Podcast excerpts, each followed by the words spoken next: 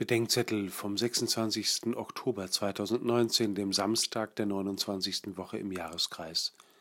Lukas 13, 1 bis 9. Das Evangelium vom Reich Gottes ist für uns eine Frohbotschaft, wo wir seine Gerechtigkeit erwarten, und eine Drohbotschaft, wo wir um unsere Selbstgerechtigkeit fürchten.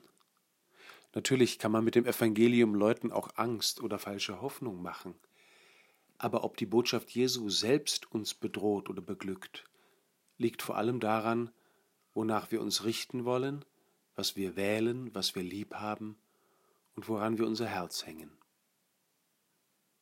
Als ich 2016 schwer erkrankte und kurzzeitig um mein Leben fürchtete, wurde ich an die Selbstverständlichkeit erinnert, dass mir eine begrenzte Zeit bleibt.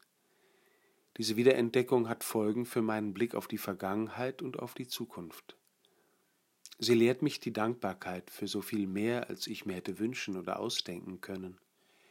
Und sie lehrt mich die Reue über Verfehltes und Vertanes, um schuldig gebliebenes und um nicht gebrachte Früchte.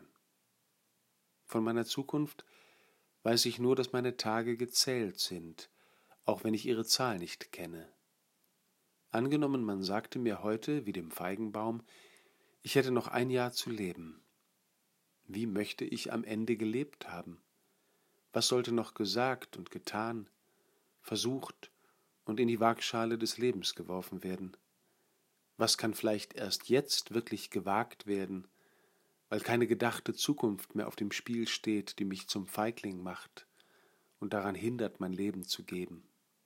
Was ist zu tun und was ist zu lassen, um der Liebe und der Ehre Gottes willen und um der Früchte willen, die Gott nicht ohne mich hervorbringen will.